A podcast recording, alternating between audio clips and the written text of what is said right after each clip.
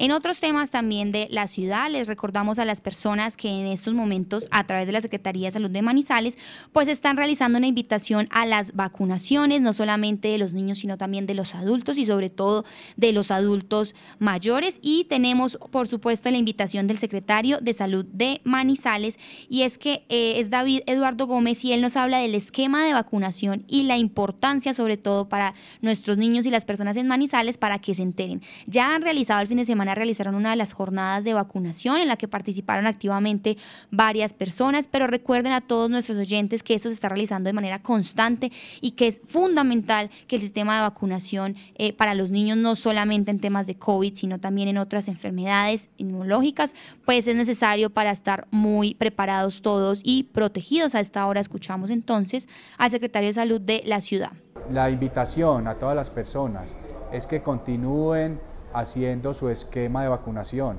tanto los adultos como los niños que se acerquen a sus IPS para terminar todos los esquemas y así evitar inconvenientes enfermedades que podemos evitar con la vacunación. Durante el fin de semana tuvimos la jornada de vacunación, aplicamos más de mil vacunas para adultos, menores de un año, mayores de cinco años y para niños y niñas de mayores de nueve años para VPH.